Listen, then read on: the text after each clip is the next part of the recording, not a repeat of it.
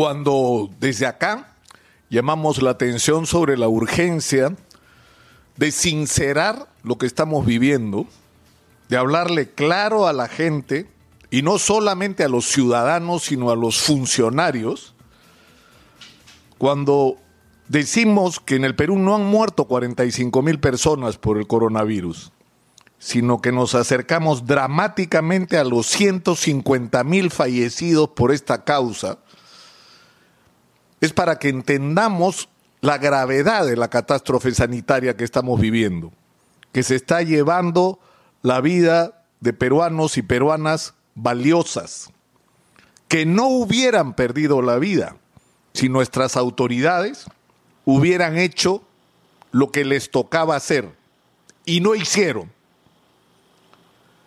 Es por eso, es decir, por la comprensión del tamaño de la catástrofe sanitaria, que se explica por la catástrofe de la salud pública en el Perú, que es cierto, tiene décadas de abandono, todo eso es verdad.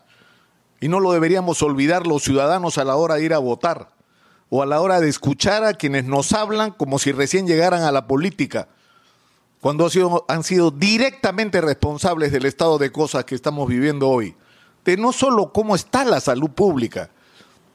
No necesitábamos el coronavirus para saber que estaba en colapso. Acá lo hemos dicho sistemáticamente.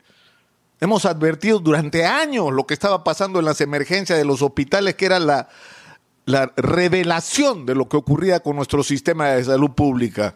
Una señora que se había torcido el pie y un hombre con derrame cerebral estaban en el mismo espacio porque el primer nivel de atención no funcionaba.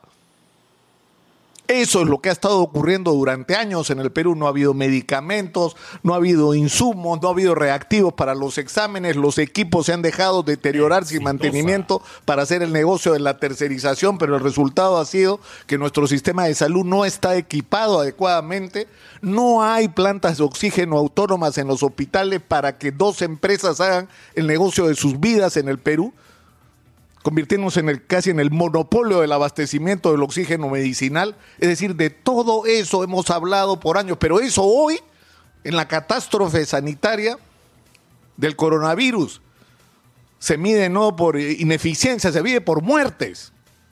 Y eso es lo que estamos pagando. Y por eso es que en este contexto, no solamente, y vamos a reiterar esto hasta el cansancio, no perdamos la memoria no podemos no pasarle la cuenta que nos han expuesto a una situación tan grave como la que estamos viviendo. Pero junto con eso, y parece que hay que repetirlo todos los días, hay que actuar en consecuencia al tamaño de las demandas del momento. Nuestra única salvación es la vacuna el esfuerzo extraordinario que están haciendo nuestros médicos, enfermeras, tecnólogos médicos, trabajadores de salud de todos los niveles y nosotros los ciudadanos cuidándonos.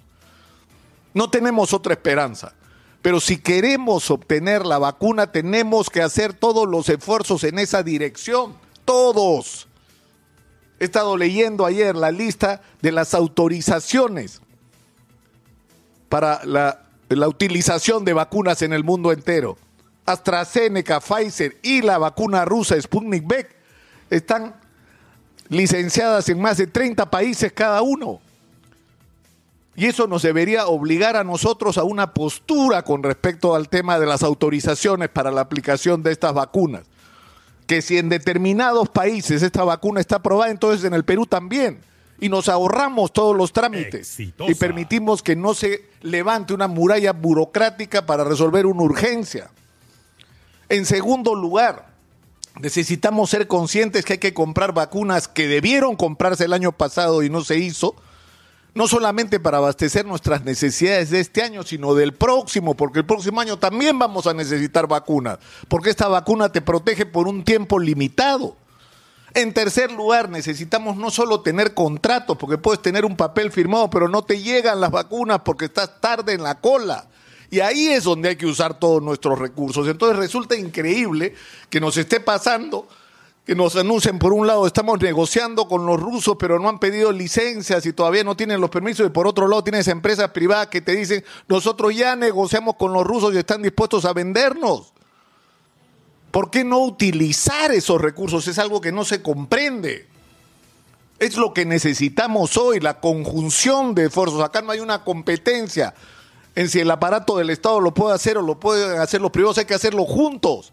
Hay que hacer un diagnóstico juntos de nuestros requerimientos, de nuestras potencialidades, de nuestros contactos, de todos los instrumentos que tengamos para actuar rápidamente frente a esta urgencia de tener vacunas y resolverlo juntos, como se está resolviendo el problema del oxígeno, donde la gente ya decidió no esperar al señor gobierno, porque si esperamos al señor gobierno se nos va la vida, esperando su planta de oxígeno de la UNI hasta el día de hoy. La gente está adquiriendo directamente vacunas a través de donaciones, a través de esfuerzos que se están haciendo en los municipios e incluso en algunos hospitales directamente, como en el Hospital Loaiza, donde en vez de esperar al Ministerio de Salud se han dirigido directamente a la sociedad civil para resolver el problema.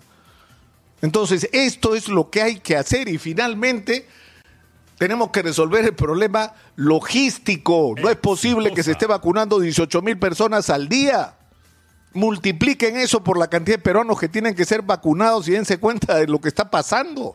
Necesitamos usar todos los recursos disponibles para la aplicación de vacunas como se está haciendo en todo el mundo. Aprendamos las lecciones de los otros. Necesitamos que todo nuestro personal médico que esté enfrentado, los personal de salud esté ya vacunado, la gente que esté expuesta esté ya vacunada. Ayer escuchaba a la presidenta del Consejo de Ministros diciendo que la vacuna que se recibió ayer probablemente el fin de semana empiece a aplicarse, por favor.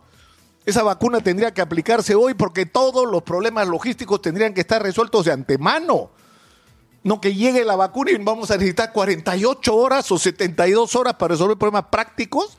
¿Qué problemas prácticos no se pueden resolver antes?